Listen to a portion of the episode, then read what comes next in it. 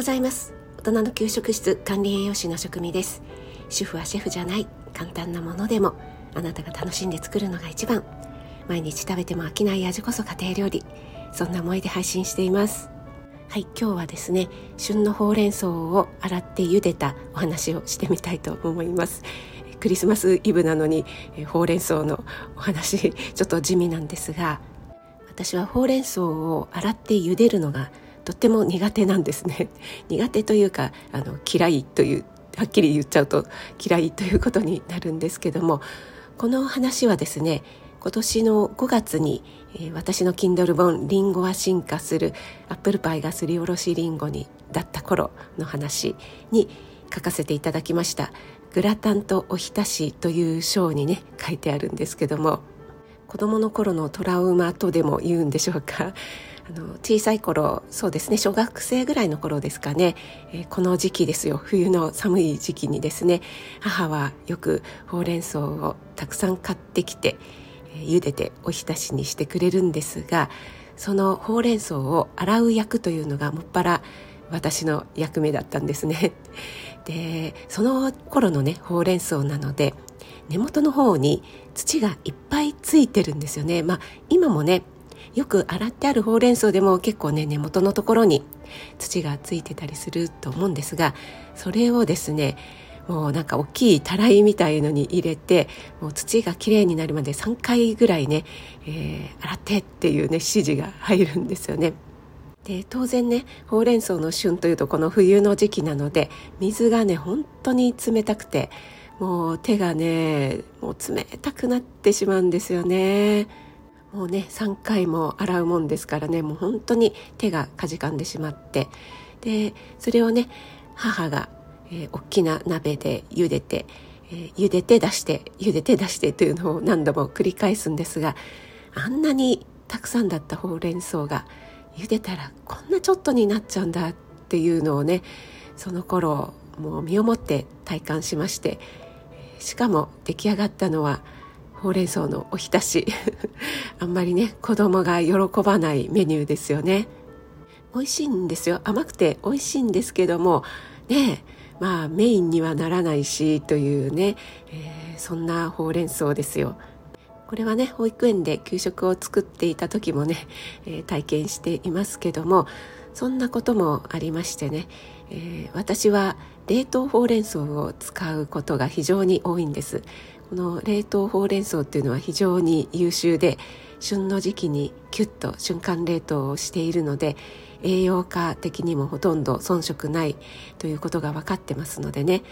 えー、しかももう下処理してあるのでそのままパラパラっと使えて本当に便利。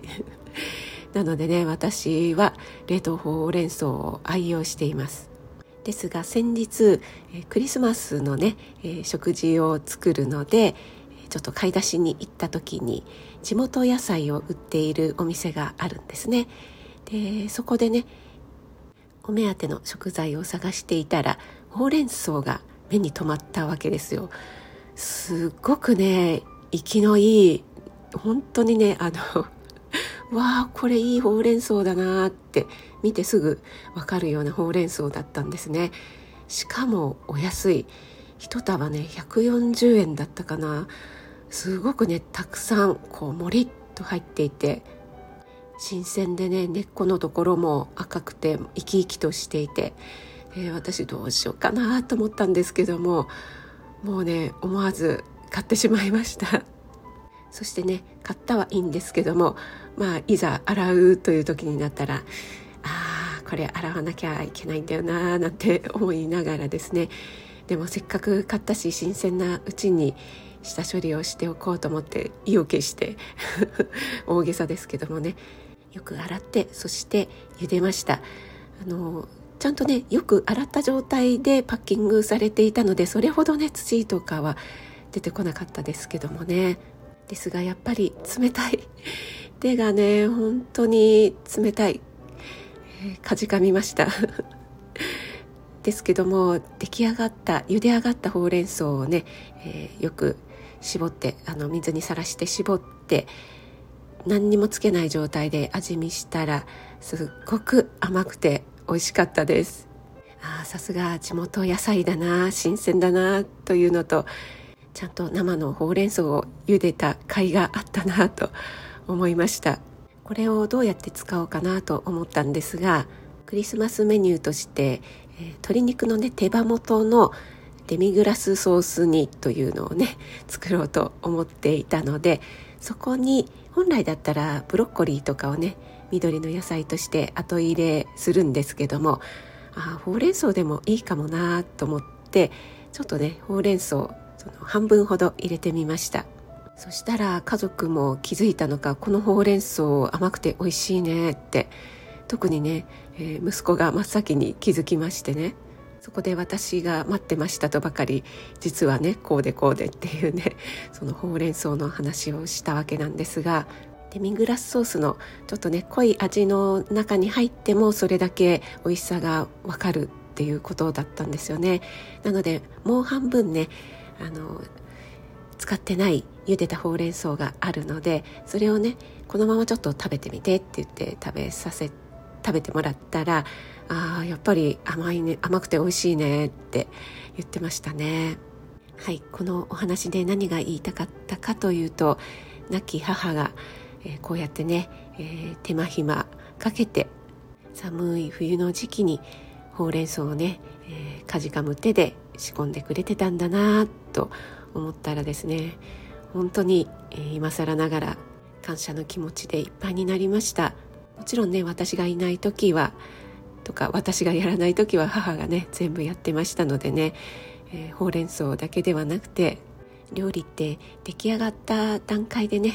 出来上がったものを食べるだけっていうのはあっという間ですけどもその出来上がるまでに買い物を含めて下処理たくさんの工程を経て出来上がるんですよね。ましてやその昭和の時代だと今ほど家電なんかもね揃っていませんので大変だっただろうなって改めて感じてもっとねありがとうを伝えておけばよかったなって今更ながら思っています。そして旬の野菜地元で採れた新鮮野菜っていうのは本当に美味しいですね。そんなお話をしたくてクリスマスですがクリスマスイブですが収録してみました。